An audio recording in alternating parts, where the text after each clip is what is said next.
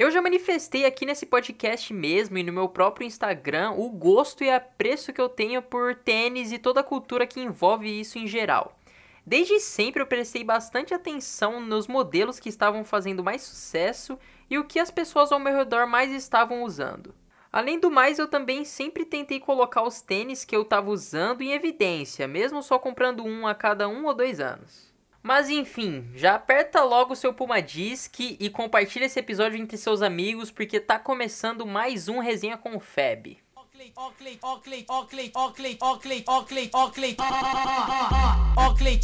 A strip, fleck, low, e fleck, jack Bermuda, camisa estampado na meia, titânio no pé, fleck, jack Boné da Gascano, pulso, blade 2 com a é o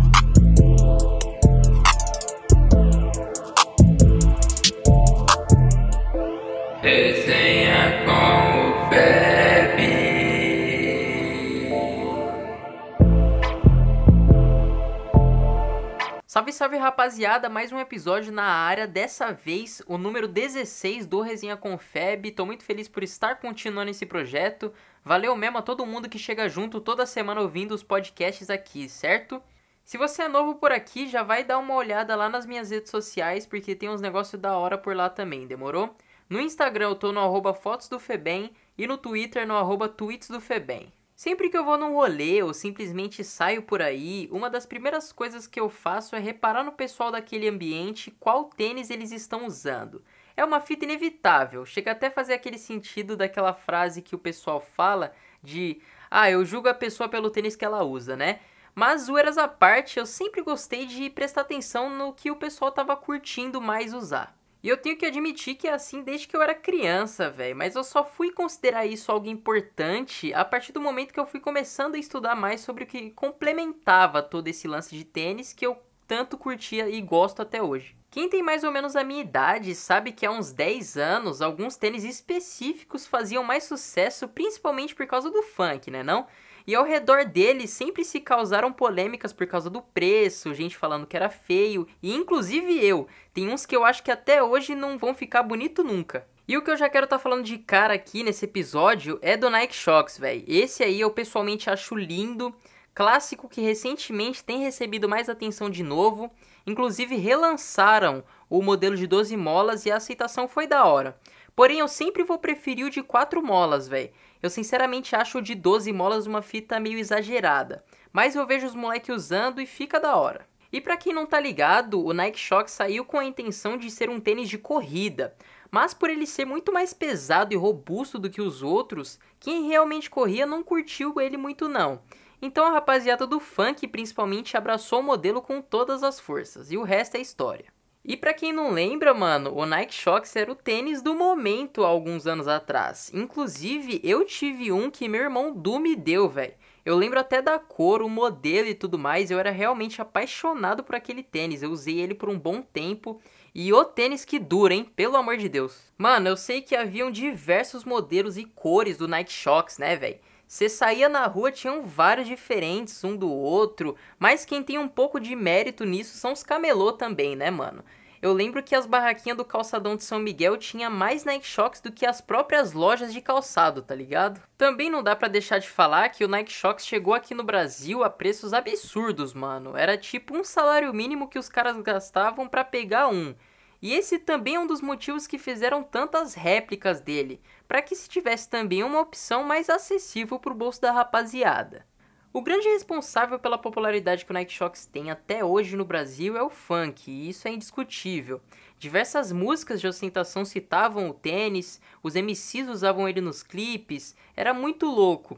Hoje não tem tanto mais disso, mas eu ainda acho que vão resgatar a moda do Nike Shox de novo um dia. Tênis diferenciado que chegou por aqui nesse naipe de preços absurdos e réplica pra caramba sendo feita foi o clássico Puma Disc, né família? Esse aí era o gosto requintado do requintado. Eu lembro até hoje que eu saía para jogar bola com o pessoal da minha rua aqui e um ou outro moleque ia até a quadra com Puma Disc, chegava lá, tirava o tênis e colocava a chuteira. Isso que era o hype da rapaziada alguns anos atrás. O sistema para se amarrar esse tênis é uma das coisas mais inovadoras que eu já vi até hoje.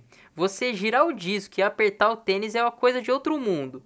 Porém, o lado ruim é que quem pegava a réplica, depois de três giradas no disco, o bagulho já quebrava.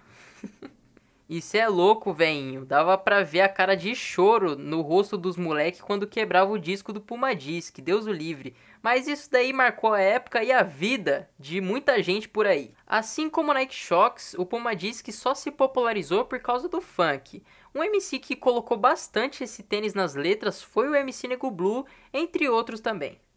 Eu não cheguei a ter um Puma Disc porque eu sempre achei que ele não cairia muito bem em mim, mas hoje eu acho que eu usaria tranquilamente, dependendo do modelo e da cor.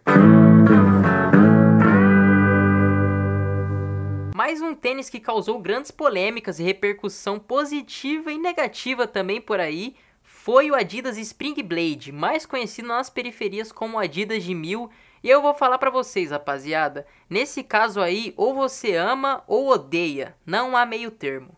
O Spring Blade surgiu com a intenção de ser um tênis para corrida e assim como o Nike Shox não deu muito certo. E a rapaziada da cultura do funk abraçou o modelo na época para encostar nos rolezinhos de shopping, nos bailes e tudo mais. Esse foi mais um caso de um tênis que chegou por aqui num preço lá nas alturas por mil reais bem mais do que um salário mínimo na época, lá em 2013 e 2014. Inclusive, se vocês não lembram, naquele vídeo do Fezinho Patati dançando o passinho do Romano, ele estava com um Spring Blade no pé, o que aumentou mais ainda a popularidade do Adidas de Mil. Olha aí o passinho do Romano fazendo o bagulho brilhar. Hoje em dia, para minha infelicidade, não se encontra mais por aí esse tênis. Sei lá também se a Adidas tem a intenção de voltar a trazer o Adidas de Mil para as lojas. Eu acho que eu gostaria de ver o pessoal usando o Spring Blade de novo. Pessoalmente, eu acho esse tênis muito louco. Eu usaria fácil, mas depende da cor também, porque dependendo de qual for, é difícil de se ornar com uma bermuda e uma camiseta, por exemplo. Até porque o estilo não depende só do tênis. Mas também é aquilo, tudo depende da criatividade da rapaziada.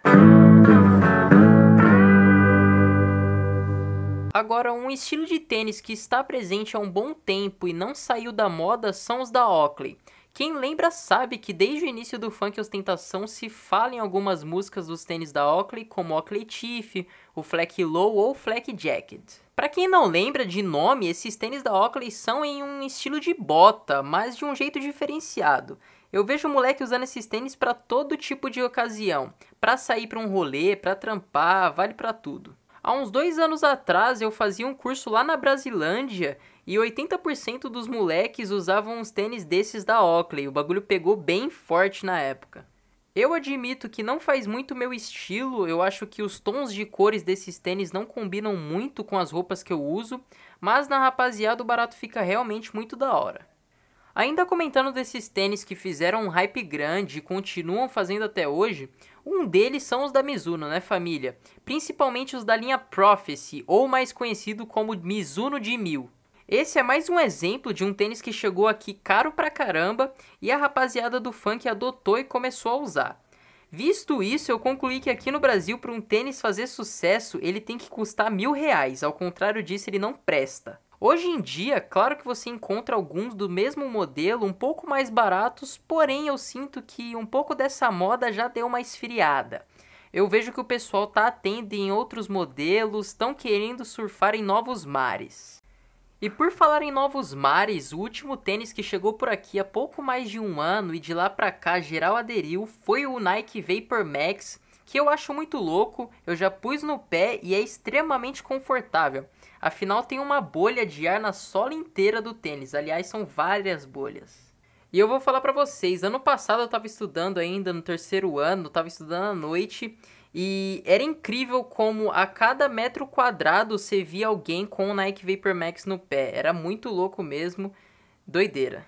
Recentemente eu vi um ensaio fotográfico que o Jeff Delgado fez em parceria com a Nike Authentic Fit para divulgar um Vapor Max feito com materiais recicláveis. E isso fez eu curtir ainda mais o tênis. Aliás, se vocês não conhecem o trampo do Jeff, vai lá no Insta dele e conheça porque é muito da hora de verdade.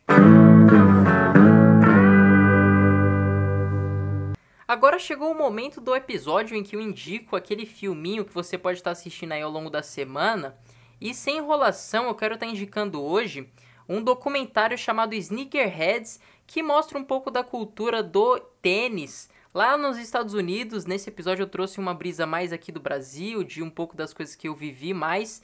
Nesse documentário Sneakerhead você vai conhecer toda a brisa de como aconteceu lá nos Estados Unidos. Vale muito a pena. Nesse documentário você passa a conhecer como que o mercado de colecionadores de tênis se formou lá. Você conhece também os tênis mais hypados, os que são mais caros e tudo mais. Mano, assistam o Sneakerhead se você quer se aprofundar mais um pouco nesse lance de tênis aí, certo? Já minha indicação de álbum de música para vocês é o único álbum mesmo que eu vi que saiu essa semana, porque saiu muita coisa, saiu coisa do BK, do Dus, do Hot Oreia, mas eu só ouvi esse aqui, que é o Máquina do Tempo do Matue. Eu curti bastante, assisti com uns amigos enquanto ele foi lançando no YouTube. Vale bastante a pena, rapaziada. Quem tem um certo preconceito aí com o Matue, mano, deixa disso, porque o cara é da hora, tem uns sons muito louco. Ouça a Máquina do Tempo, porque eu achei da hora o trampo, mas eu ainda vou ouvir os outros trampos que lançaram essa semana, certo? Mas eu já garanto para vocês que Máquina do Tempo do Matue vale muito a pena. Vai lá e ouve. E é desse jeito que eu finalizo mais um Resenha com Feb, certo, minha família? Muito obrigado mesmo, velho, a você que tá aqui ouvindo até esse ponto. Fico muito feliz com o feedback de vocês. Se quiser trocar uma ideia comigo, vai lá nas minhas redes sociais, seja no arroba fotos do Febem no Instagram ou no arroba tweets do Febem no Twitter, demorou? Chega lá pra gente trocar uma ideia. Compartilha esse episódio se você puder, que eu fico muito feliz. Me marca lá nos stories e tudo mais, porque isso me deixa muito feliz de verdade. Muito obrigado mesmo mais uma vez. Para você eu desejo paz e liberdade para sua cabeça e que a vivência seja braba sempre.